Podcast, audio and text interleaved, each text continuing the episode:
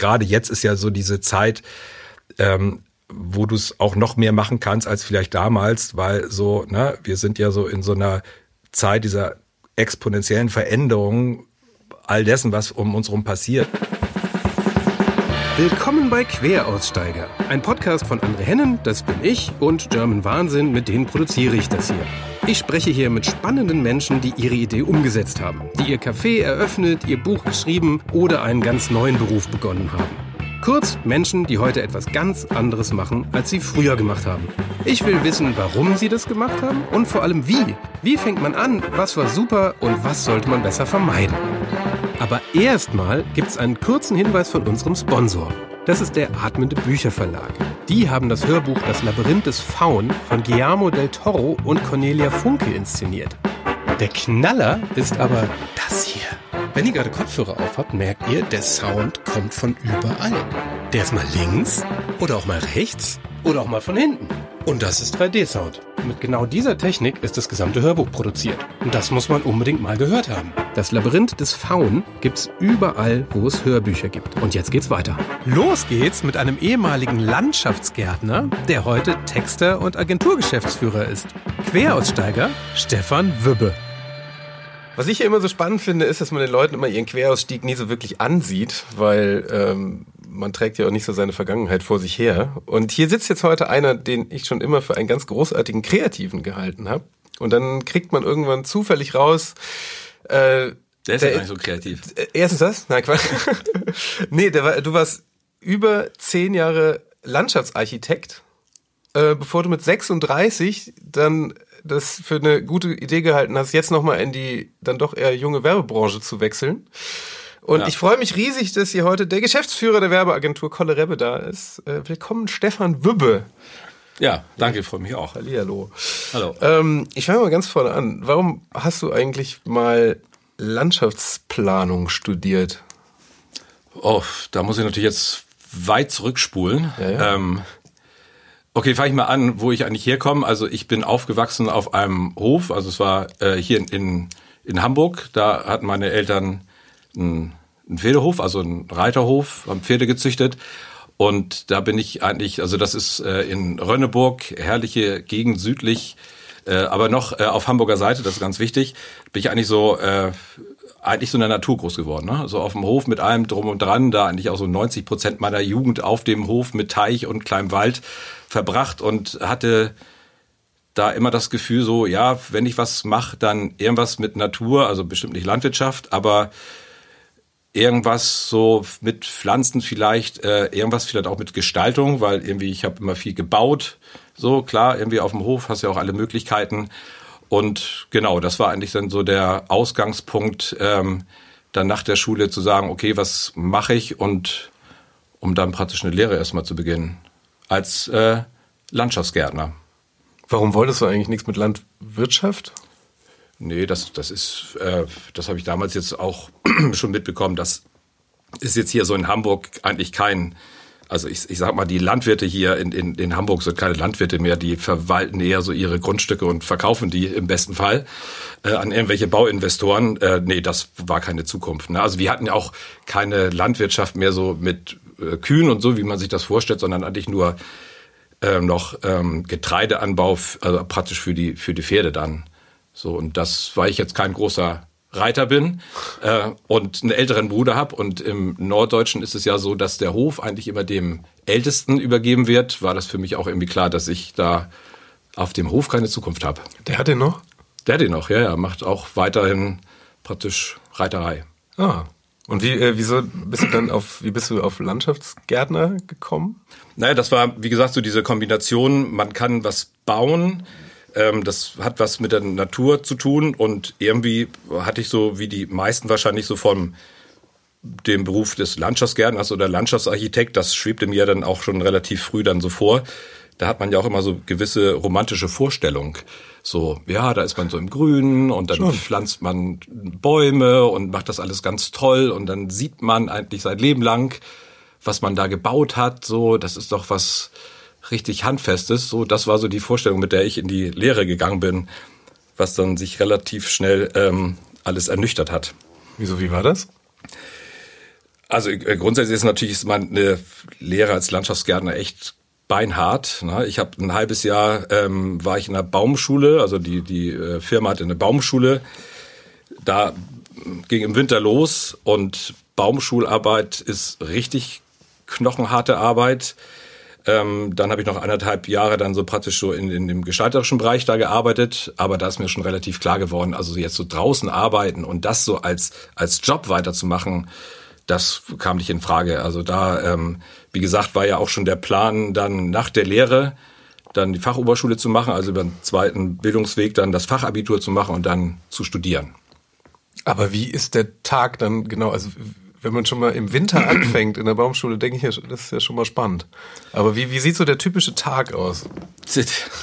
Im Winter? Im Winter ja, sieht oder, er äh, besonders freudvoll aus. Kannst ja mal also durchs, du, durchs Jahr gehen. Du, im Winter wachst du morgens um halb sechs auf, fängst erstmal schon an zu frieren, wenn du rausguckst, so und dann musst du ähm, ne, halb sieben habe ich mich aufs Moped gesetzt, bin dann in die Baumschule gefahren und dann um sieben geht's los, ne? Und dann kämpfst du so von Insel zu Insel. Ne? Die erste Insel ist Viertelstunde neun bis neun Uhr fünfzehn Frühstückspause, die zweite ist dann die Mittagspause zwölf bis halb eins und dann ist die nächste Insel der Feierabend irgendwie Viertel nach vier nächste Insel, die größere ist, das Wochenende.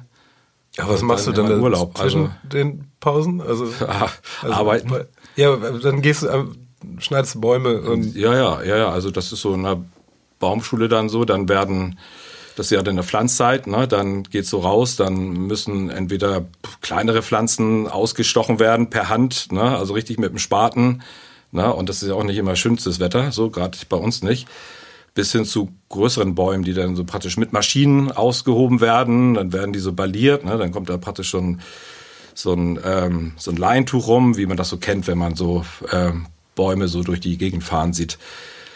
Das ist so der ganze Tag. Ne? Also du bist da im Grunde genommen ganzen Tag an der frischen Luft, um es mal positiv zu sagen, und buddelst.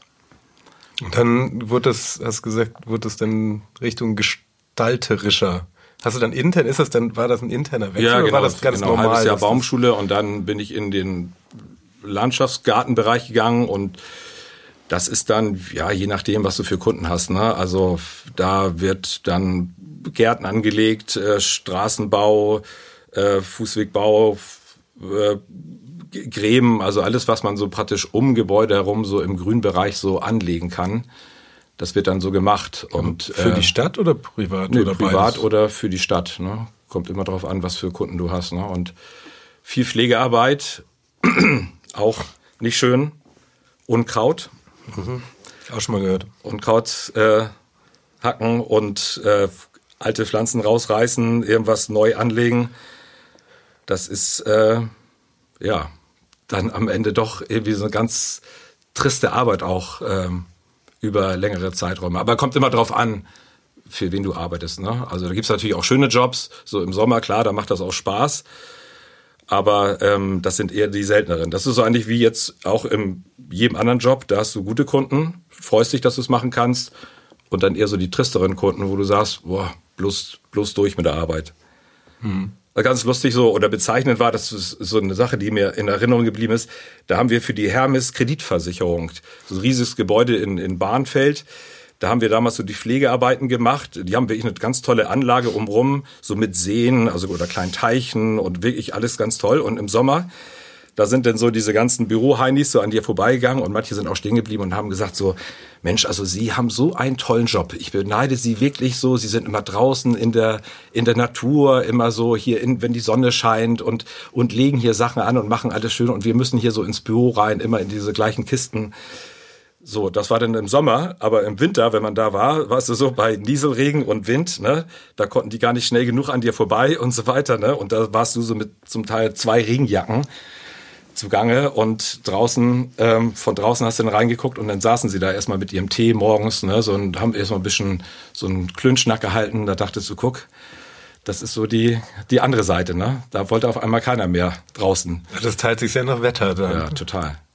Ah, du hast es dann zehn Jahre lang gemacht, oder? oder naja, also das ja nicht, ne? Das war ja nur die Lehre. Die habe ich zwei Ach Jahre so. gemacht. Okay. Genau, dann Fachoberschule, ein Jahr hier in ähm, Bergedorf und dann mit dem Fachabitur dann quasi ins Studium rein. Fachhochschule für mit Abschluss Diplom-Ingenieur in Wiesbaden. Ach, Diplom-Ingenieur ist es Ja. Landschaftsarchitekt. Genau. Ah, okay. Und was, was war denn so das, das, das Interessante, was du da mitgenommen hast aus dieser Zeit? Naja, also Studium, also was jetzt so ganz interessant ist, und das ist ja vielleicht auch so ein bisschen dann vielleicht irgendwann die Frage, wie kommt man dann in die Werbung? Also so eine Gemeinsamkeit hat das schon, ähm, das ist nämlich, dass du im Studium dann ähm, sehr stark gestalterisch arbeitest und, und lernst, wie man gestaltet, wie man Ideen entwickelt. Ähm, ich habe damals so in der Schule, da gab's so technisches Zeichnen als, als Fach, ne, also noch in der Realschule, das war mein bestes Fach. Das hat so den Schnitt zumindest so ein bisschen äh, hoch oder runtergerissen, wie man auch immer will. So, da habe ich schon gemerkt, so irgendwie so Zeichnen liegt mir, also Freihandzeichnen, technisches Zeichnen. Das wird natürlich dann nochmal so im Studium nochmal wesentlich vertieft so. Dann eben auch in Kombination mit ähm, konzeptionell denken, also irgendeine Idee entwickeln und die dann halt auch grafisch umsetzen. Ähm, das lernst du unter anderem im Studium und dann natürlich auch so neben Pflanzenkunde, Biologie, Erdkunde, äh, Meteorologie bis hin zu den ganzen Gesetzen, mit denen man sich ja dann auch rumschlagen muss. Also von der die Norm des einzelnen Produkts, was man später dann irgendwie baut oder verwendet, bis hin zu ähm, zu, zu Planungsebenen wie Raumordnungsverfahren, äh, Flächennutzungspläne, Bebauungspläne, die zumindest äh, lesen und erstellen können. Genau, das ist so ähm, mal so im ganz kurzen Überriss, so was man so im Studium lernt. Das ist wahrscheinlich was, was du heute dann auch noch so ein ganz klein bisschen vielleicht noch. Ja, Machst, oder? ja. Also- Ähm, Also gut zeichnen ist ja immer. ja gut, ich bin jetzt praktisch. kein Artdirektor, Nee, aber aber ich, zum zum äh, Leidwesen meiner Artdirektor, mit die ich dann mit denen ich dann später in der Werbung gearbeitet habe, äh, habe ich den halt immer reingegrätscht, weil ich dachte, das kann auch noch mal besser aussehen oder kann man auch noch mal anders äh, hinskribbeln. Ähm, ich habe dann auch zum Teil selber geskribbelt. Ähm, das war so das das eine und naja, das andere, was man so lernt, äh, das kann man natürlich aber dann auch äh, natürlich in allen anderen möglichen Berufen anwenden, was wirklich äh, praktisch ist, dass du sehr systematisch denkst. Ne? Also man muss sich das so vorstellen, wenn du jetzt einen, Plan entwirfst, das ist jetzt egal, ob du jetzt Hochbauarchitektur machst oder oder einen Garten planst oder eine Außenanlage planst, Du äh, fängst auf einem weißen Blatt Papier an. Ne? Du hast praktisch eine Leitidee, die die ähm, die ähm, zeichnest du dann auf so und dann ne, dann konkretisiert sich das immer mehr. Dann stimmst du das mit den Kunden ab. So okay und dann, wenn es dann umgesetzt wird, dann ähm, macht man sogenannte Leistungsbeschreibung und dann musst du, also für diese Leistungsbeschreibung, da, ähm, da musst du praktisch jede einzelne Baumaßnahme, also ich sag mal so bis zu jedem kleinen Stück Produkt, was irgendwie in die Baumaßnahme einfließt, äh, jede Art der Arbeit, die muss ganz genau aufgeschlüsselt werden und in so einem Leistungskatalog aufgeführt werden, damit dann die Firmen, die dann anbieten, ne, also die ausführenden Firmen, die dann ähm, sich um dieses Projekt bewerben, dann ganz genau kalkulieren können, okay, wie viel ähm, Arbeitsstunden kostet das, was kostet das Material, was kostet das ganze Projekt so insgesamt. Ne? Also das heißt, du musst da sehr, sehr detailliert denken können, sehr systematisch natürlich alles aufschlüsseln und durchdenken, so im Kern, damit dann nachher keine Leistung irgendwie vergessen wurde und dann nachher der Bauunternehmer sagt am Ende hier, das stand ja gar nicht im Leistungsvertrag mit drin, hier, da kriege ich aber noch Geld für. Also dieses systematische so Arbeiten und Durchdringen einer Idee, das äh, das lernst du, ne, oder musst du lernen, ne? Das ist im Grunde genommen bei jedem Projekt so und das hilft dir natürlich auch für alle anderen Sachen so im Leben, im Idealfall, da eher so systematisch und nicht so wild ranzugehen. Also mal so als Beispiel, du hast jetzt so ein, so ein ich sag jetzt mal so einen Vorplatz von einer Firma, den es zu gestalten gibt und dann ist wirklich jeder Stein, jede Pflanze, jedes alles, was so an Werkzeug. Ne? Das geht dann los. Als erstes werden die Bodenuntersuchungen gemacht. Wer macht das? Also was muss da gemacht werden? Wie viel kostet das? Also ne, das muss ja der, der, der Anbietende dann kalkulieren. Dann kommen die Vermesser, das muss eingemessen werden. Dann kommen die Erdarbeiten. Wie viel Erde muss weg? Äh, Wie viel Erde muss dazu? Was für Material muss ausgetauscht werden?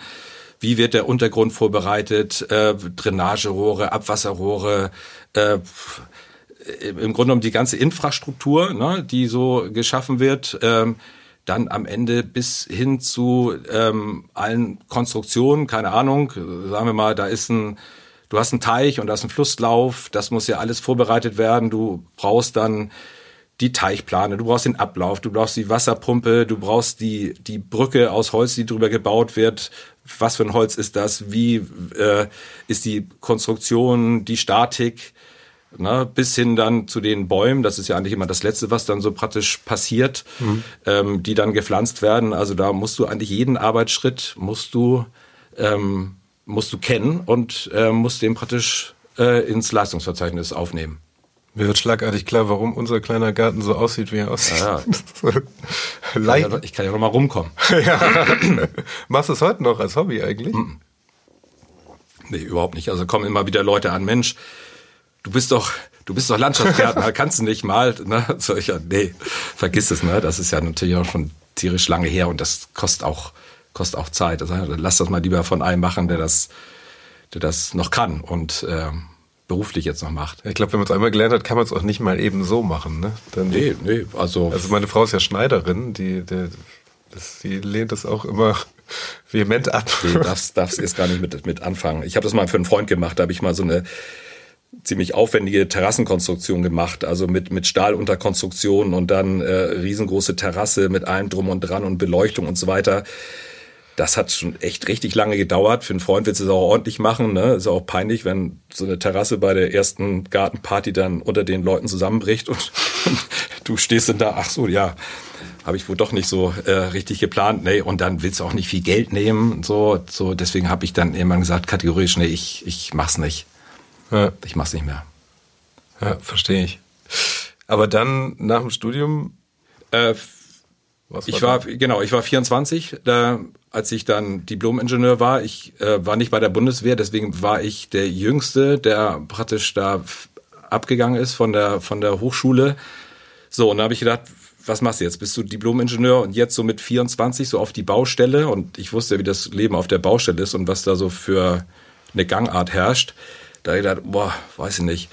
Äh, und dann dachte ich, okay, ähm, vielleicht machst du noch mal irgendwas, bevor du anfängst zu arbeiten. Bist ja noch irgendwie äh, jung. Und dann bin ich auf Weltreise gegangen. Ein Jahr ähm, mit Rucksack und ähm, habe mir mal so paar schöne Gegenden angeguckt auf der Welt. Vorher wird zurückgelegt und dann einfach los. Aber auch genau, das ordentlich genau. vorgeplant oder einfach drauf? Ja, nee, nee, ging so. Also ein Freund von mir, der hatte das ein halbes Jahr gemacht, so, da hatte ich dann so eine ganz grobe Vorstellung, wie das so abläuft, was das so ungefähr kostet. Nee, und dann habe ich so angerufen, ähm, damals bei äh, Condor, da gab's noch so diese Around the World Trips. Äh, die konnte man so kaufen. Das waren so ah, das äh, Flugreisen. Du, äh, die einzige Bedingung war, du musst so in eine Himmelsrichtung fliegen, aber es ging einmal um die Welt. Du kannst auswählen von Ost nach West oder von West nach Ost. Mhm.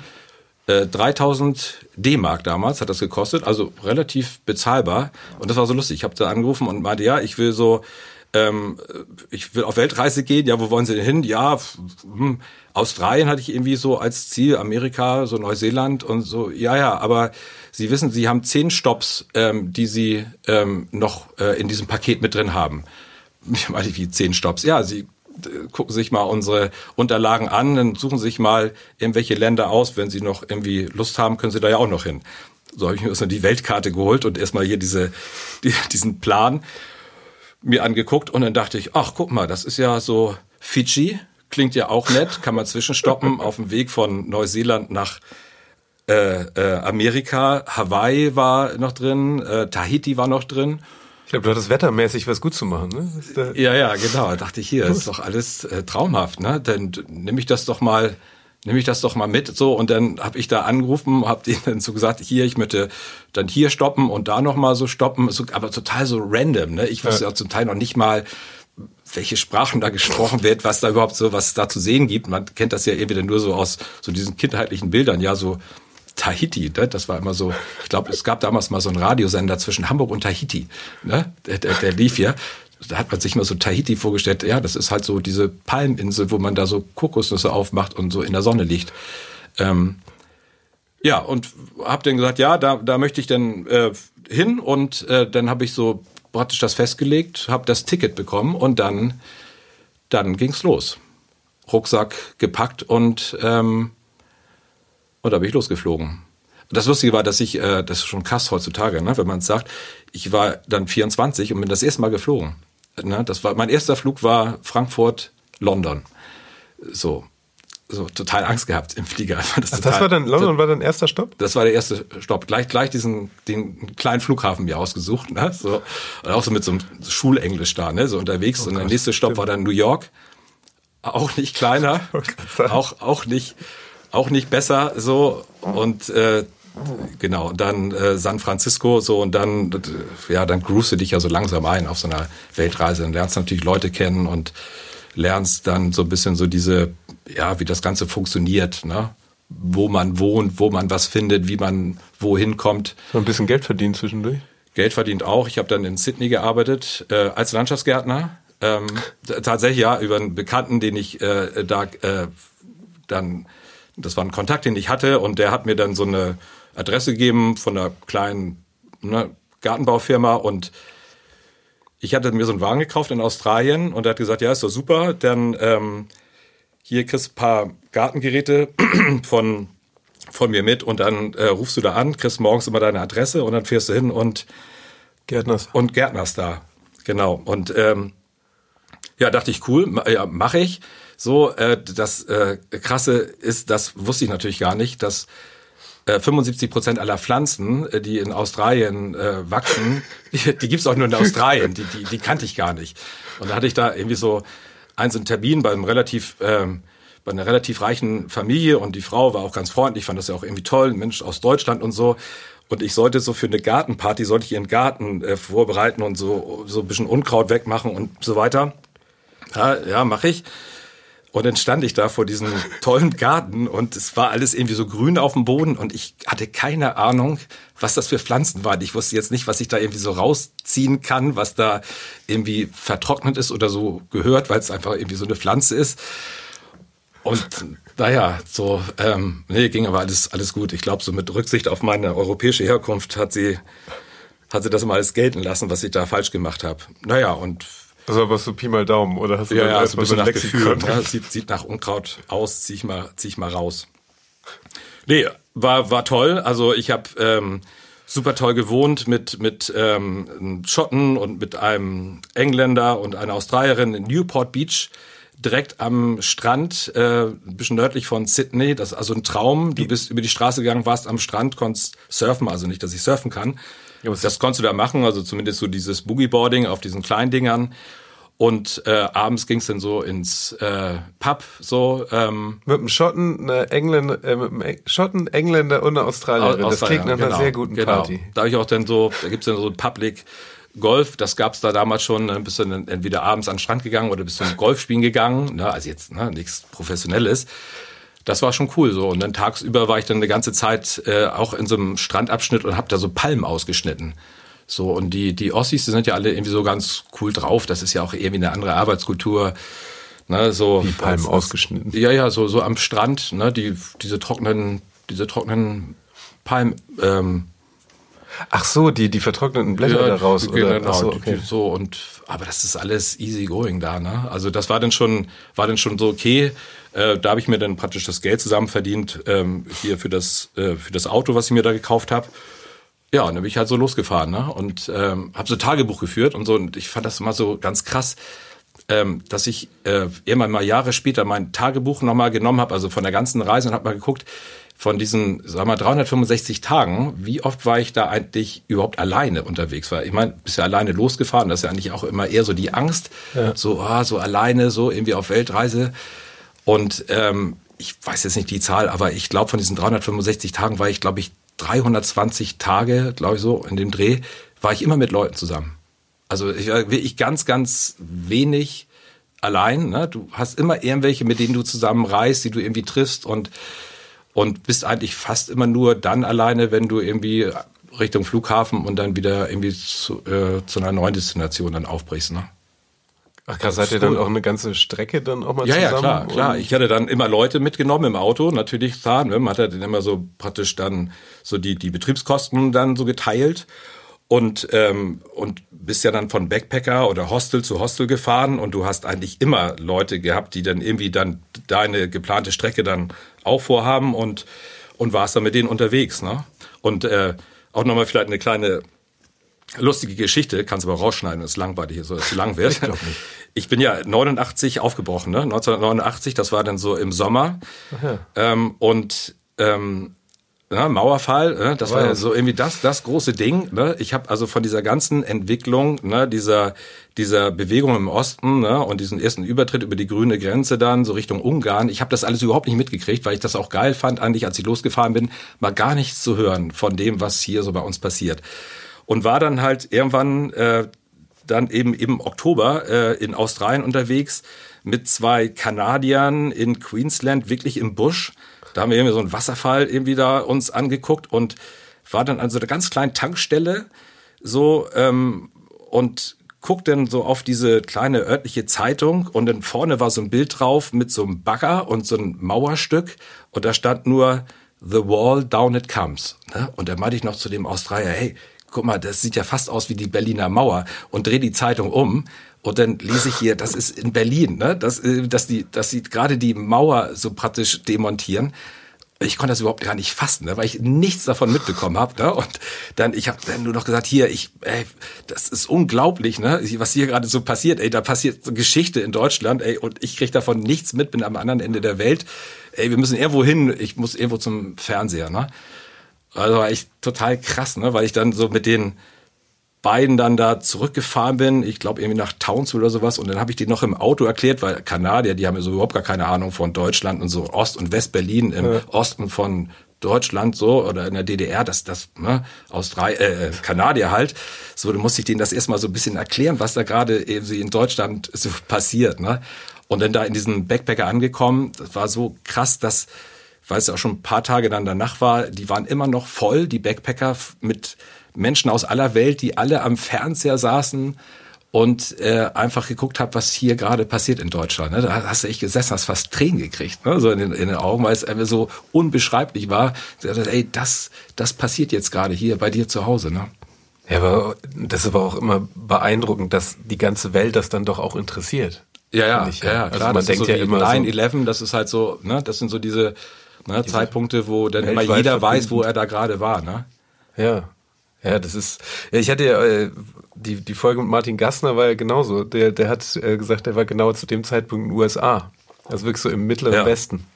Ja. Und der hat irgendwo ein Konto eröffnet und da meinte, wurde irgendwie er vom Bankchef hochgerufen und so, hey, ein, ein Deutscher, trinken, jetzt müssen wir erstmal einen trinken. Ja, ja, echt lustig. Ich habe damals war das ja noch so, da gab es ja äh, kein Internet und so weiter, da ähm, konntest du immer nur Freunden zu Hause, konntest du so eine General Post Office Adresse angeben. Ne? Das heißt also eine, eine Postadresse, wo sie hinschreiben können, wenn sie dir was schreiben wollen, ja. ähm, wo du dann weißt, ne, da kommst du irgendwann hin und dann kannst du da praktisch dir die Briefe rausholen aus der Post. Ne? Ja. Und meine nächste ähm, Postadresse, die ich damals angegeben habe, war Alice Springs, also in der Mitte von Australien.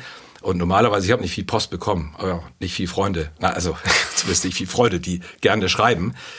Und äh, das Coole war, ich bin da dann rein in diese Office und dann habe ich da wirklich so einen ganzen Stapel Briefe auf einmal bekommen. Ne? Also sonst hast du irgendwie so zwei, drei, Mama und Papa schreiben, Mama ja. und Schwester vielleicht.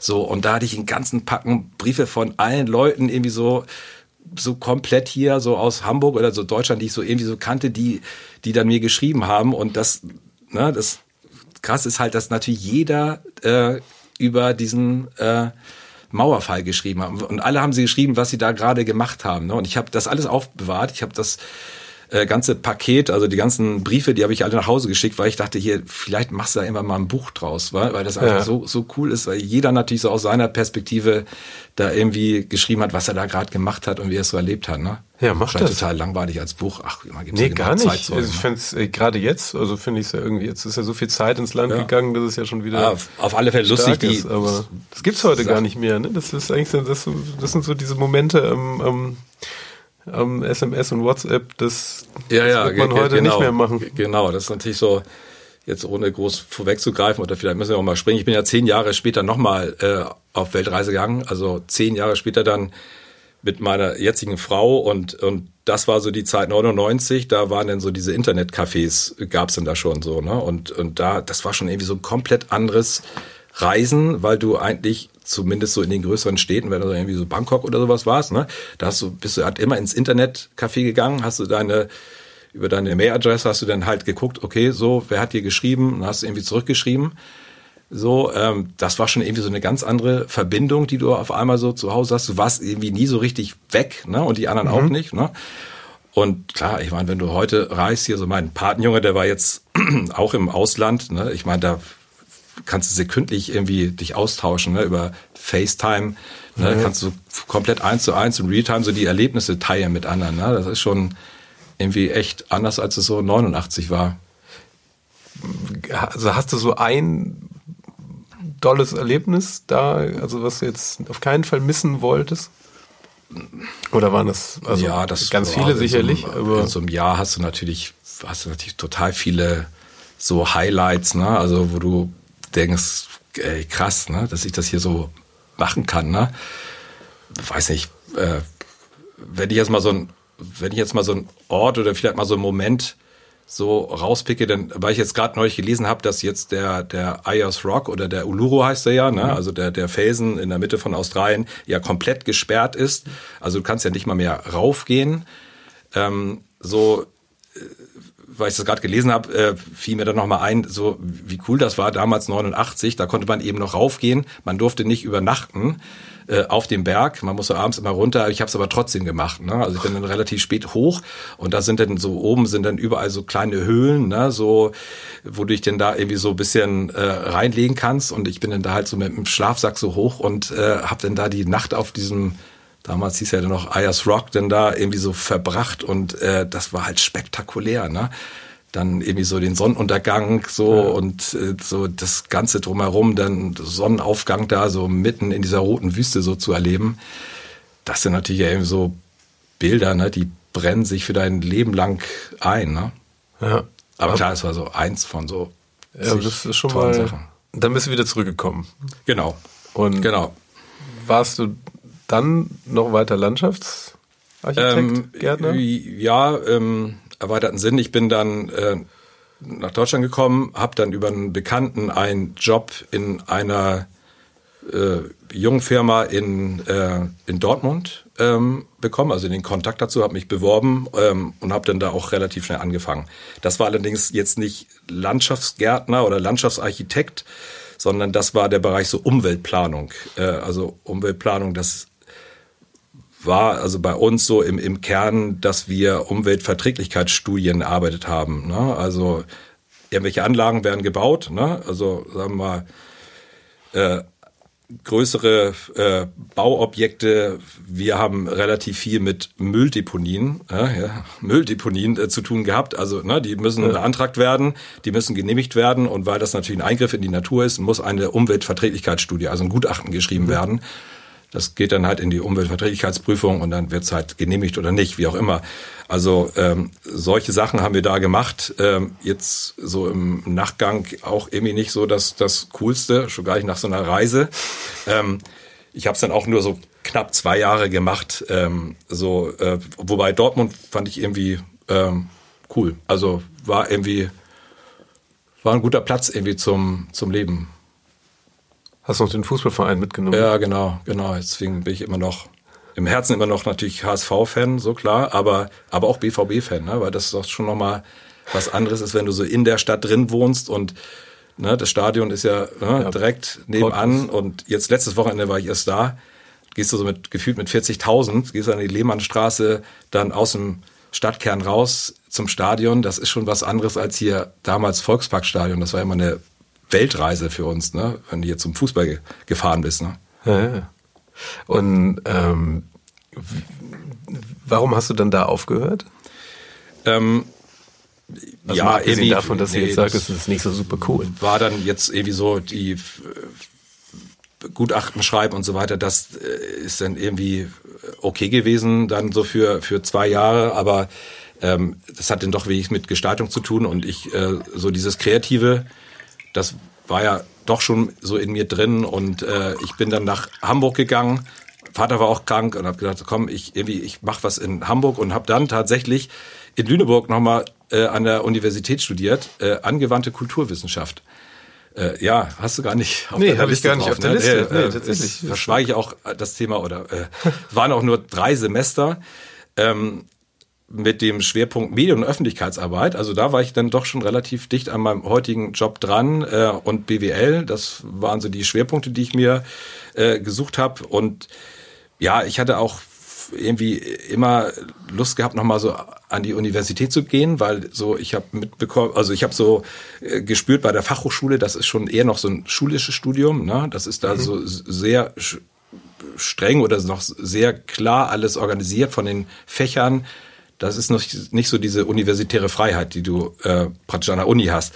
Das wollte ich irgendwie, irgendwie hatte ich das Gefühl, so das will ich nochmal so mitnehmen und habe dann in Hamburg gewohnt, bin dann immer nach Lüneburg zum zum Studieren äh, gefahren. Oder was so? schon irgendwie spannend war, aber äh, dann habe ich nebenbei angefangen für einen Landschaftsarchitekten hier in Hamburg zu arbeiten, so praktisch wie so ein Freelancer und ähm, habe dann von ihm ein Jobangebot bekommen und er hatte auch irgendwie gute Kunden und äh, fand ich jetzt auch irgendwie okay das Arbeiten und dachte, ach, okay, komm, das ist irgendwie auch so dein Job, den hast du doch eigentlich gelernt und hast es ja nie so richtig gemacht. Ähm, und habe dann irgendwann bin dann da in die Festanstellung gegangen. Habe also Studium dann nach drei Semestern dann geschmissen.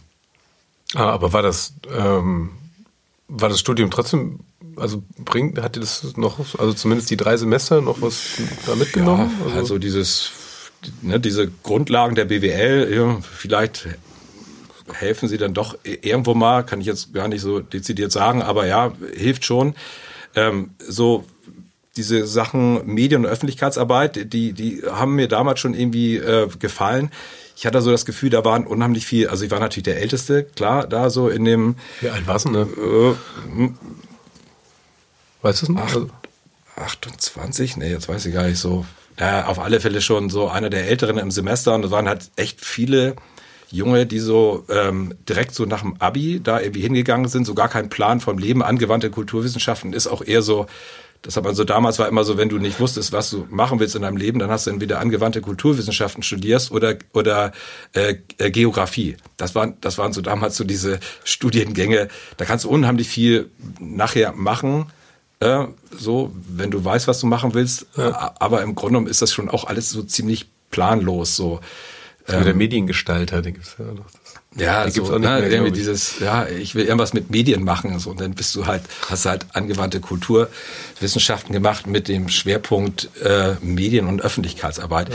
Und das, das fand ich alles so, das war damals so nicht so richtig greifbar, das war dann auch so sehr theoretisch so und ja, wenn du so ne, aus diesem Ingenieurwesen kommst und schon irgendwie so das ganze echte, sag mal, echte Berufsleben so mitbekommen hast, dann, dann fühlt sich das auch alles so ein bisschen weich an und so ein bisschen, ja, ne, so, das war dann auch so ein Wischiwaschi, da äh, hatte ich dann auch zu dem Zeitpunkt irgendwie nicht mehr so Lust drauf, habe da auch dann irgendwie nicht so richtig gesehen, wo ich mit dem Studium dann hätte hingehen sollen und ja, es war aber auch mehr so just for fun, muss man sagen. Das ist natürlich der, der Landschaftsgärtner dann schon sehr ja, viel, ja, ja, ja, ja.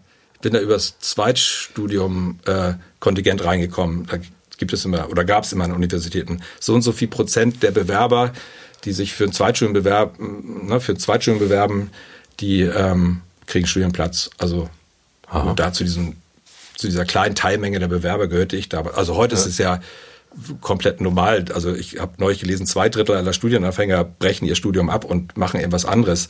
Ja. Das war damals, gab es das noch nicht so. Echt? Da war ich einer von paar, die jetzt schon mal vorher was anderes studiert haben. Ah. Und wie war denn die Festeinstellung? Wie die war? Also, ja, also wie. Ja, da war, ähm, das war dann wirklich so Landschaftsarchitektur, so im, im Sinne, wie man sich das so vorstellt Du hast private Auftraggeber oder öffentliche Auftraggeber gehabt, ähm, die wollten dann einen, Plan haben, ne? also eine, eine Idee für die Außengestaltung, was immer das dann so war. Und du hast dich als Architekt dann hingesetzt, hast so überlegt, okay, nehmen wir jetzt mal ein, ne, ein Unternehmen, die haben ein Bürogebäude gebaut, die haben einen großen Außenbereich, der sollte gestaltet werden. Und dann überlegst du, okay, was könnte so diese Leitidee sein der Gestaltung? Kann das irgendwie damit zu tun haben, was das Unternehmen macht? Äh, kann das irgendwas sein, kann, äh, in Anlehnung an ähm, Materialien des, des Gebäudes? Ist das viel mit Stahl und Glas? Kannst du die Materialien irgendwie verwenden? Äh, kannst du die Gebäudeform aufgreifen in deiner Gestaltung oder, oder wie sollen die Freiflächen eigentlich genutzt werden? Ne? Es ist also für die Menschen, keine Ahnung so. Da äh, fängst du dann an, eigentlich dir so ein Konzept zu überlegen. Im besten Sinne so, was ist so die Grundidee, womit, wie gestalte ich das, womit arbeite ich da und dann, wie ich das vorhin erzählt habe, dann gehst du da so Stück für Stück durch diese einzelnen Planungsstufen bis hin dann zur Betreuung des Baus. Ne? Also bis hin da eigentlich Bauleiter, der dann die Realisierung überwacht. Ne? Genau, und, und da gibt's halt auch äh, coole Jobs, so, ne, wie bei uns in der Werbung, coole Kunden, die Geld haben, die mutig sind, die auch was Tolles haben wollen. Das macht Spaß. Da gibt es halt auch diese tristen Jobs, ne? wo du im Grunde genommen, keine Ahnung, eigentlich nur hinter irgendwelchen Baurichtlinien, DIN-Normen und irgendwelchen Gesetzen hinterher planst, ne? weil mhm. mehr geht nicht. Weil es vielleicht auch einfach nur ein Funktions, ne, nur eine Funktionsräumlichkeit war, Parkplätze, Wege, Ausgleichs, Grünflächen, Wasserflächen und so, aber das folgt auch allen, also eher so diesen ähm, praktisch Richtlinien, Normen und, und irgendwelchen Gesetzen, die du einhalten musst. Das ist dann halt auch nicht so richtig cool. Aber da warst du nicht mehr so viel draußen dann, oder? Nee, da bist du im Büro. Komplett. Komplett, bis, bis, auf, bis auf dann die ähm, Bauüberwachung, wenn es dann nachher umgesetzt wird. Ne? Aber das ist dann halt nur zur Baustelle fahren und äh, gucken. Gucken. Ja. Und ja, Troubleshooting machen, ne? weil Bau, Bauüberwachung ist auch anstrengend. Ne? Wie lange hast du das gemacht? Das habe ich dann acht Jahre gemacht, hier in Hamburg. Oha. Ja. Irgendein Projekt, was man, äh, worauf du jetzt besonders stolz bist oder was noch vielleicht da ist? Oder? Ja, die meisten sind ja noch da, hoffe hoff ich mal. Ähm, ja, wie gesagt, ne, also gibt so Projekte, wo, wo man Spaß hatte, die, die wirklich toll waren. Okay, eins mal rausgehoben. Ähm, da war ein Investor aus Düsseldorf, äh, also ein Investor, ähm, der ähm, Büro, äh, Bürogebäude da entwickelt hat und so weiter. Und der, ähm, der wollte mit seiner Familie am Rheinufer, ähm, wollte der praktisch eine, eine Gartenanlage haben um sein Haus herum, was gebaut wurde. Und ähm, und seine Idee war, ähm, das war so eine ganz kleine Baufläche in so einem wirklich schönen kleinen Villenviertel. Ähm, seine Idee war, dass das Haus, äh, wenn es fertig dasteht und, und der Garten umrum, das muss so aussehen, als hätte es da schon immer gestanden.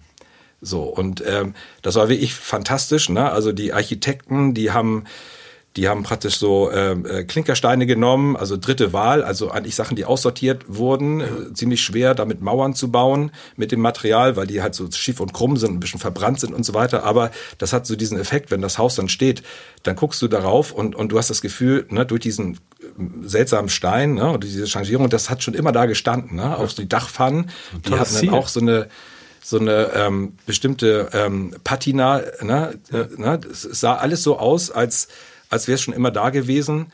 Relativ kleines Haus, äh, cool, auch eine ganz kleine Garage, aber diese Garage, die hatte praktisch so einen, einen Fahrstuhl. Also ist, das Haus war in der Grundfläche nicht groß, hatte aber drei Etagen in die Erde rein. Ach, cool. Und du konntest praktisch in die Garage reinfahren und das Auto praktisch drei Etagen nach unten fahren.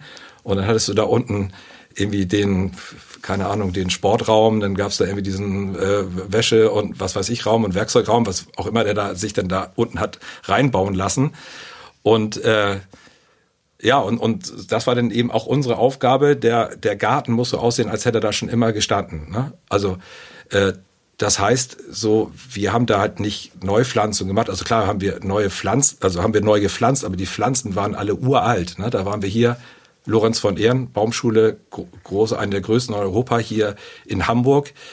Da sind wir mit dem rumgefahren und haben so Bäume und Pflanzen, Heckenpflanzen ausgesucht, die schon seit 30, 40 Jahren hier in der Baumschule kultiviert wurden, die halt alt sind. Und ne, da ist er dann so rumgefahren und da kostet so ein Baum, der kostet auch mal schnell 20.000 Euro. Boah. Ne, das machte dem aber nichts aus, weil der Kohle hatte. Ja, ne, so und so, und, und ne, das ist dann natürlich sowas, macht den Spaß. Dann wollte er so ein Obstspalier haben, weil bei seiner Oma war damals so ein Obstspalier, ne, das ist so ein Spalierholz am Haus. Sowas wollte er haben. Er hat gesagt, das, das gibt's nicht. Da sind die halt von Lorenz von Ehren hier durch die Lande gefahren zu Bauernhöfen und haben gefragt, hier, habt ihr Spalierobst noch an eurem alten Bauerngebäuden? Wir brauchen einen Apfelspalier. dann war da eben so ein Bauer, der hat gesagt, ja, könnt ihr haben. Irgendwie kostet, keine Ahnung, 15.000 Euro. Da haben sie da das Ding ausgebuddelt an, an der Hauswand und nach Düsseldorf transportiert und an sein Haus rangepflanzt. Ne? Und naja, um es kurz zu machen, also du stehst heute wahrscheinlich immer noch vor diesem Haus und denkst, das steht schon seit 100 Jahren da. Ne? Krass. Das ist natürlich sowas halt cool.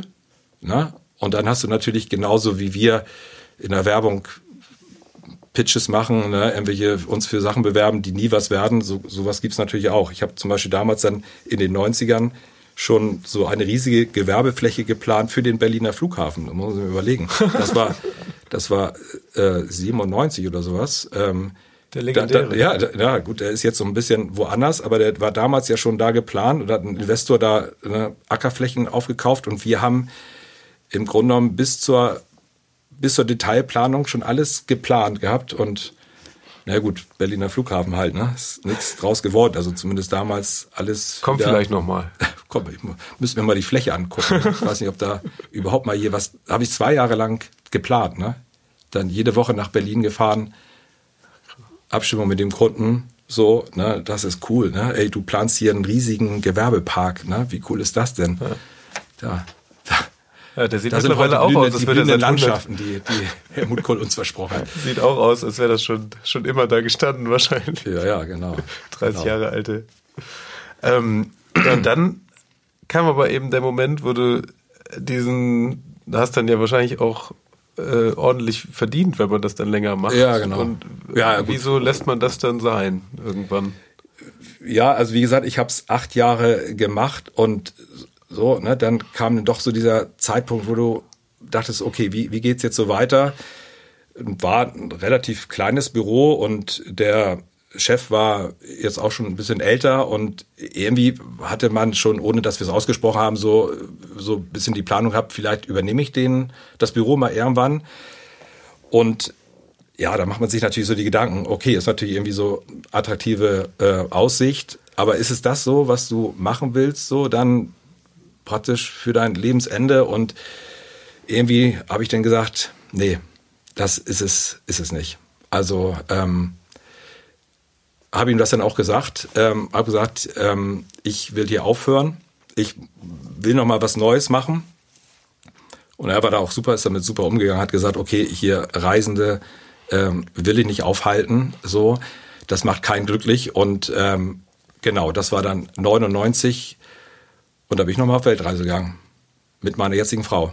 Äh, war das dann der gleiche Trip eigentlich? Nee, also ähm, Australien und Neuseeland, ähm, das da wollte ich noch mal hin. Da hat sie auch irgendwie, wenn ich jemand davon erzählt habe, gesagt, ja, oh, hätte ich auch noch mal echt Lust zu sowas zu sehen. Ähm, das haben wir gemacht, Südostasien dann vorher ähm, und dann im Anschluss ähm, dann auch Amerika, ein bisschen Mexiko, weil die Eltern von ihr lebten auch in Amerika. Die wollten wir dann auch nochmal besuchen, so auf der Rückreise. Ah. Das haben wir dann gemacht, also knappes Jahr. Ich hatte nicht damals äh, einen Tipp bekommen von einem, den ich getroffen habe auf meiner ersten Reise. Er meinte, wenn du ähm, wenn du eine Frau hast und sicherstellen willst, ob das die richtige ist für dein Leben, dann mach mit der eine Weltreise. Denn äh, das Glaube ist so, sofort das ist so der beste Test, um zu gucken, ob es wirklich funktioniert, weil ne, du hast halt auf einer Weltreise, du hast halt diese extremen Highlights, diese Peaks, ne, wo irgendwie alles cool ist, alles geil. Da hast du aber natürlich so echt diese Tiefen, ne, also wirklich so diese Phasen, wo du denkst, ah, was machst du hier eigentlich, ne, bist auch genervt von allem, dich nerven auch alle. Ja.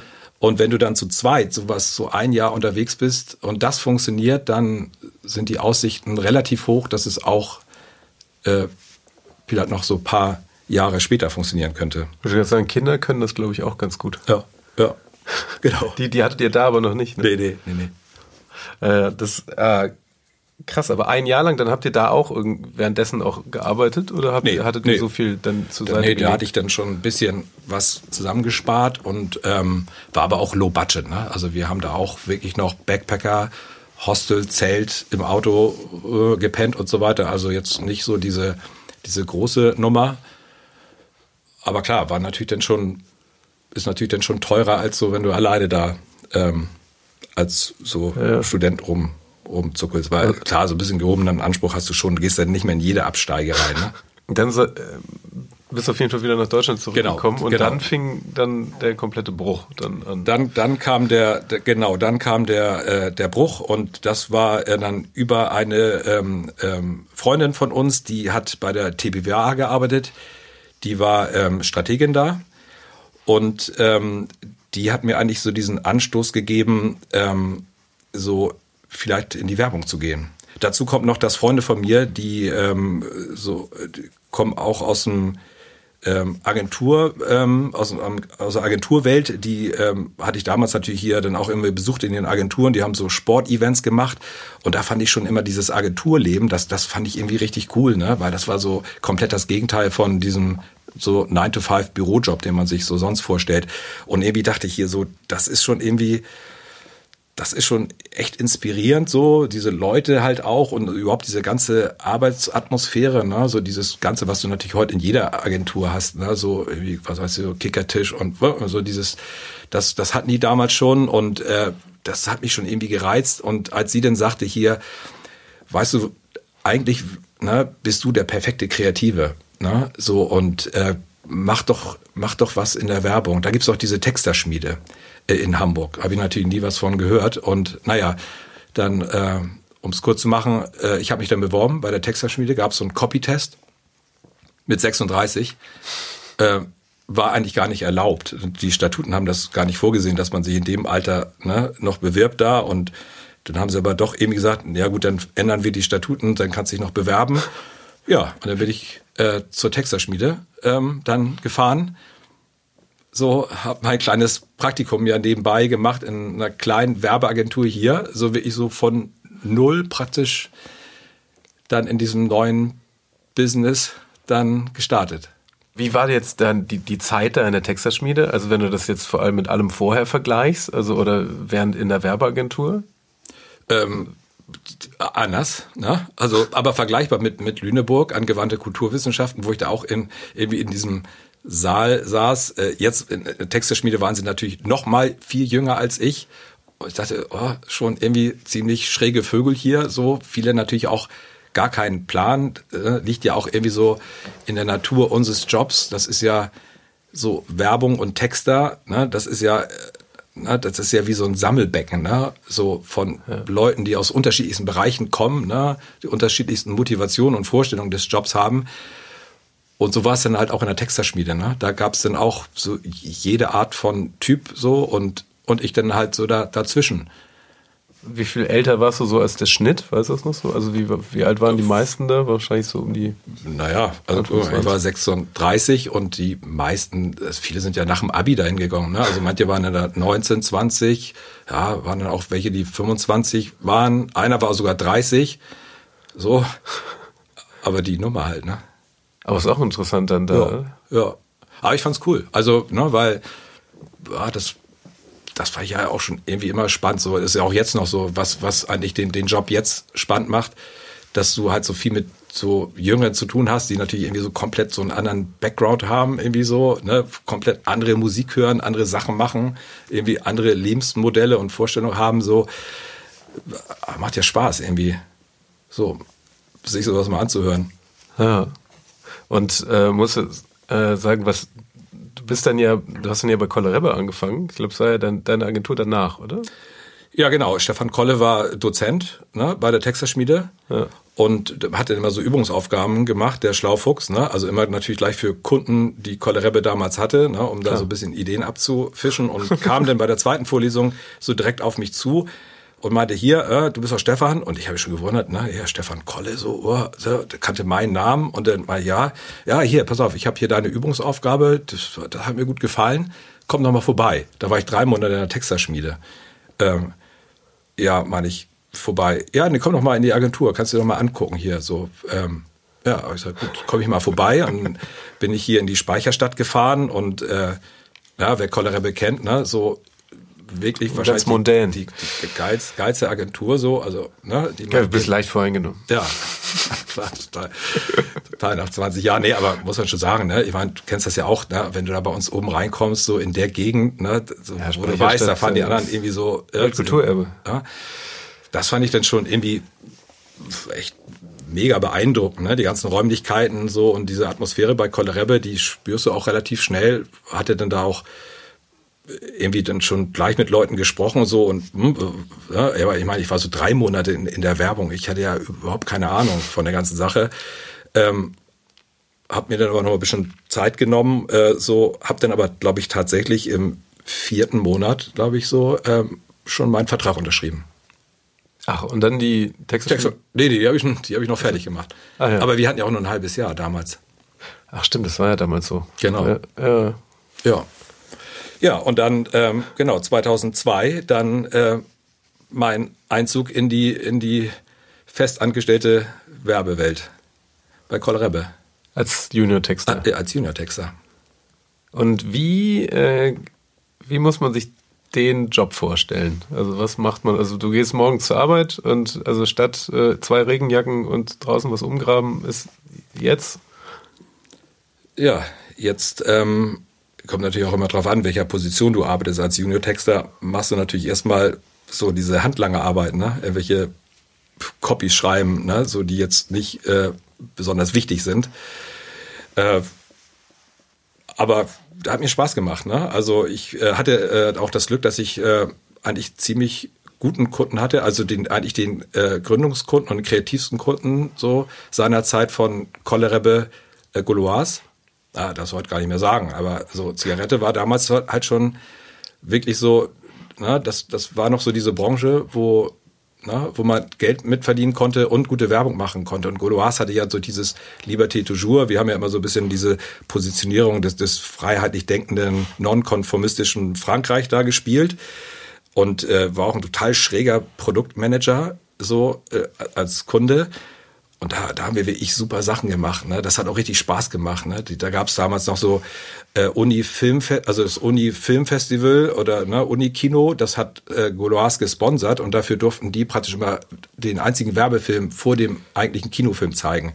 Und unsere Aufgabe war es dann so jedes Jahr ein oder zwei von diesen äh, Gaulois Werbespots zu schreiben und zu produzieren. Ähm, die konnten auch mal drei oder vier Minuten lang sein. Da gab es ja kein Limit, waren ja Hauptsponsor. Ja. Und äh, und dieser Herr Philipp, damals von Gaulois, das war wirklich, wie gesagt, ein Kauz, aber der wollte halt auch kauzige Sachen haben. So, so und, und das war wirklich, hat richtig, richtig Spaß gemacht, dafür einfach sich so Sachen auszudenken, ne? Filme und Texte und wie gesagt, das war so mit der Startkunde von mir, so von daher war es glaube ich, auch schon irgendwie so der perfekte Einstieg in den Job. Hm. Hast du da, also wenn du die beiden Jobs ähm, jetzt nochmal vergleichst, also wenn du jetzt den, den Landschaftsarchitekten nimmst und jetzt den Texter, hast du da, also nutzt du was aus der Arch äh, Landschaftsarchitektenzeit jetzt heute in dem Job in der Agentur? Ja, was ich ähm, am Anfang meinte, so ich, ich glaube so dieses Analytisch. Dieser, ja, genau, dieser, dieser, dieser Fokus, ne, also, ne, dieser Fokus auf das, was gefordert ist, ne, was ist so die Aufgabe, ne, worum geht's eigentlich im Kern? Mhm. Das, ja, ne, das, was ja, ich genau. damals gelernt habe und ja auch dann, dann äh, lang gemacht habe, das irgendwie jetzt so im übertragenen Sinn auch in der, in der Werbung zu machen, das, äh, das hilft da irgendwie schon, ne, so und, und dann kam noch dazu, dass ich immer gesagt habe, ich war ja die längste Zeit meines Lebens war ja Konsument. Ne? Also guck mal, ich bin mit 36 in die Werbung gegangen. Das heißt, also jetzt mal so roundabout 26 Jahre war ich ja Konsument. Ne? Ich habe ja auf Produkte und ne, Sachen draußen geguckt, wie hm, Leute, die halt nicht in der Werbung arbeiten. Ja. Und das hilft natürlich auch nochmal. Ne? Also ich war halt nicht so irgendwie nach der Schule gleich irgendwie so in dieser Medienwerbewelt so gebrainwashed und irgendwie auch keiner, der da irgendwelche so komplett komplett abgedrehten Ideen da irgendwie so hatte, weil ich immer dachte, äh, das glaubt dir doch kein Mensch auf der Straße oder das, das versteht doch, das versteht doch kein Mensch. Ja. So, das ist ja immer so ein bisschen bei uns das Problem oder ne, manchmal schon die Situation, dass die Leute so, gerade Jüngeren, so ein bisschen übers Ziel schießen, weil so da das Gefühl für das, was draußen die Menschen eigentlich wollen oder was sie auch sein wollen, das ist ja immer oftmals so das, worum es in der Werbung geht, dass sie das noch gar nicht so richtig spüren. Ne? Ja, ja. Also das hat mir dann schon geholfen. Klar, so ein bisschen Lebenserfahrung. Genau, und dann halt auch so dieses, okay, was ist die Idee? Was, was ist so dieser rote Faden, der so, an dem sich alles entlang hangelt? Das ist natürlich, je größer eine Kampagne ist, desto wichtiger ist ja auch, dass du nicht nur diese eine tolle Idee hast, sondern dass du irgendwie so spürst, ah, okay, guck mal, so das, das ist so das generelle Konzept, das ist so der Dachgedanke und dem ordnet sich so alles, was du jetzt noch machst, so unter. Du hast ja in dieser Zeit bei Kohlrabi ja wirklich jede Hierarchiestufe, die man irgendwie äh, machen kann, ja mitgenommen. Mhm. Ähm, dann was ist man ja irgendwann mal ähm, Kreativdirektor, dann ist man oder bei ja bei Junior Texter, Texter, dann äh, Senior Texter habe ich übersprungen. Ich wurde dann ähm, vier Jahre später Etat CD, weil wir da Telekom gewonnen haben äh, und Bionade. Die Kunden habe ich dann als Etat-CD betreut, also Etat-Kreativdirektor, also nur für diese beiden Kunden. Und dann nochmal später bin ich dann Bodenleiter geworden, also der praktisch eine ganze Abteilung dann kreativ betreut. Ähm, dann nochmal zwei Jahre später ECD, dann hast du praktisch über alle Böden, also Abteilung, bei uns heißt es ja Boden in der Speicherstadt, dann so ein bisschen äh, die Aufgabe, auf die Kreation drauf zu gucken. Genau, und dann 2014, dann also zwölf Jahre nach meinem Einstieg dann Geschäftsführung, Kreation. Und wie unterscheiden sich die Jobs jetzt? Also, in, also textest du noch? Ja, ja. Also das, das ist eigentlich auch so ähm, meine Stärke. Also ich glaube, so dieses Texten natürlich, klar, das ist ja auch das Handwerk, äh, was ich irgendwie gelernt habe. Und und dieses kreative Denken von Konzepten. Also so, ich meine, deswegen bin ich in die Werbung ja auch gegangen, so und das ist, glaube ich, auch immer dieser große Spagat, den du so bei uns in der Branche hast, wenn du so aufsteigst, dass ja irgendwann so diese ne, diese Kernfähigkeit oder ne, die, deine Kernaufgabe sich verändert. Ne? Ja. Je mehr du praktisch so eine höhere Position einnimmst, desto mehr verschiebt sich das hinzu, du musst managen, ne, du, du musst organisieren, du musst dich mit mit Leuten da irgendwie auseinandersetzen und äh, Kreative ist ja auch kein äh, einfaches Völkchen. Ja, ne, da gibt's halt auch ne, so immer so viel Befindlichkeiten. Ich sage mal, so ein Orchideengarten.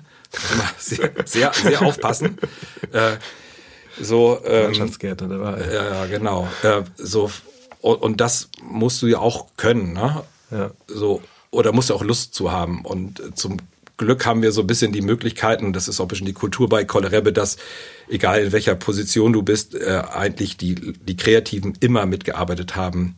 Also immer im, am kreativen Produkt so mitgedacht haben, mitgetextet haben. Selbst so ein Stefan Kolle hat das ja noch gemacht, ne? obwohl die Agentur damals schon über 200 Leute groß war. Krass, dass das überhaupt zeitlich dann hinhaut. Ja, ja. Dafür müssen dann die Berater den ganzen anderen Kram machen. Ja, dann arg verrückt. Wenn du jetzt, ähm, was, äh, wo wir eben hatten wir immer so schöne Anekdoten aus dem Arbeitsalltag. Hast du eine gute aus, einer Agentur, äh, aus der Agenturzeit? So aus 20 Jahren. Aus 20 eine. Jahren? so ein Highlight oder? Ja, tatsächlich. Hat äh, eben so eine schöne Anekdotentradition hier in den Steps. Also, ja, Highlights also bei mir war es natürlich, äh, das ist natürlich schon eine echt eine lustige Geschichte. Also jetzt so ähm, alle Leute, die aus der Branche kommen, die können das wahrscheinlich so nachvollziehen. Ich bin ja 2002 ähm, habe ich ja angefangen und 2003 habe ich ja diesen goldenen Filmlöwen in Cannes gewonnen. Äh, also nicht, nicht ich alleine, aber muss man jetzt dazu sagen, das ist so einen höheren Preis kann man in der Branche nicht gewinnen. ja, ja, das habe ich nur nicht gewusst damals. ne? So ähm, das, das, das war halt irgendwie, das war natürlich auch mega cooler Einstand, obwohl ich den überhaupt gar nicht einordnen konnte. Ne? Also das war damals in Lingua, Sprachschule. Wir haben immer so kleine Sachen für die gemacht und ähm, so Prospekte und so weiter. Und dann kam ich auf so eine Filmidee, die nur aus Typografie besteht, also nur ein Text, also ein reiner Textfilm, der aber aus neun europäischen Sprachen zusammengesetzt ist. Und das habe ich mal irgendwo gelesen äh, in irgendeinem Magazin von so einem Sprachwissenschaftler der, ähm, der an so einer europäischen Gesamtsprache gearbeitet hat äh, und immer die These hatte, wenn man alle Sprachen äh, im, im richtigen Anteil miteinander mischt, dann kann jeder Europäer das verstehen, was gesagt wird. Und das fand ich irgendwie, das war irgendwie eine so komplett faszinierende Idee, ne? so eine gemeinsame, so ein bisschen wie Esperanto ne? drüben. ähm, so eine europäische Sprache zu haben. So und so genau mit der Idee habe ich dann einfach mal so einen ja ja lustigen Textfilm geschrieben so aus ja, neun verschiedenen Sprachen. Und es ist tatsächlich so und wahrscheinlich auch der Grund, warum der in Cannes gewonnen hat, weil jeder Juror, egal ob das jetzt ein Mexikaner war oder äh, keine Ahnung äh, Spanier oder äh, Finne, ja. jeder konnte ja diesen Film verstehen, so äh, weil die ganzen Sprachen von ihm irgendwie mit drin waren, so und du brauchtest keine Subtitles oder sowas, ne? Und äh, genau, das war dann Gold, so und ja, ey, am Ende hat's mich nicht groß gestört. Ich war gar nicht da, als die Verleihung war. Ich äh, hatte gerade Hochzeitsreise, wir waren Zelten in Norwegen, äh, hatte das Handy aus und bin dann, ich weiß so, über die, wir sind dann auf dem Rückweg über die dänische Grenze, da hatte ich dann wieder Empfang oder habe das Handy angemacht und auf einmal habe ich diese ganzen, ganzen SMS-Nachrichten und Sprachnachrichten gesehen. Da dachte ich, oh, was ist denn jetzt los? Habe richtig Angst gekriegt. So, und dann waren dann natürlich so die ganzen Leute, wo bist du, Stefan? Hier ist Gold in Cannes und du musst runter. Und ne, da war natürlich hier so komplett so, so ein Irrsinn, so, weil damit natürlich keiner gerechnet hat. Ne? Ja. So, das war natürlich schon, schon lustig. Äh, bist du dann runtergefahren? Nein, nein, das war ja schon längst vorbei. Das war, also, das war schon durch. Das, war, war aber eine total lustige Erfahrung und irgendwie gibt's, gibt es dir natürlich auch Selbstvertrauen, ne? weil klar, ja, klar. irgendwie so. Ne? Wenn du jetzt jemandem einen Tipp geben könntest, der jetzt gerade überlegt, sich zu verändern oder der versucht, sich in einen Job einzusteigen oder was soll er machen oder er überlegt schon länger daran rum, ob er was macht, traut sich aber nicht. Was würdest du dem so fürs Leben mitgeben? Na, das war der eine Rat. sehr, sehr leichte Frage. Ja, absolut. Ende, ja, ne? so zum Ende. Ja, weiß ich, ich meine, das, das ist eine totale Binse, liest du ja auch dann irgendwie so in, in zig Büchern und auf irgendwelchen äh, Persönlichkeitsentfaltungsvideos auf YouTube äh, einfach machen. Ne? Also ich glaube, gerade jetzt ist ja so diese Zeit, ähm, wo du es auch noch mehr machen kannst als vielleicht damals, weil so, ne, wir sind ja so in so einer Zeit dieser exponentiellen Veränderungen all dessen, was um uns herum passiert, ne? also äh, joblich, ne? die ganzen Technologien und, und, und vor allem auch Berufe, die so kommen und auch die ganzen Arbeitsstrukturen, die sich verändern in den Unternehmen, das im Grunde genommen so ein Ausprobieren und einfach mal irgendwo reinzugucken und wenn es nicht klappt, dann zu sagen, dann war es das nicht, dann gehe ich woanders hin, äh, ja viel besser funktioniert und heute ja auch eigentlich honoriert wird von vielen Unternehmen, so ja. wo dann auch so ein Mut belohnt wird, dass Leute einfach mal was ausprobieren. Ähm, ja, einfach machen, wenn man das Gefühl hat, irgendwie steckt das in mir drin, das wollte ich schon immer mal ausprobieren, so, dann los. Das ist doch, äh, vielleicht ist ja was dran, wenn es schon so eine Binse ist. Ah, es ist doch ein super Tipp. Vielen Dank, Stefan, das war ja, toll, dass gern. du da warst. Das war Queraussteiger für heute. Ich bin André Hennen und sage German Wahnsinn vielen Dank. Falls ihr Verbesserungsvorschläge habt, schreibt uns gerne auf Facebook oder Instagram. Also bis nächste Woche.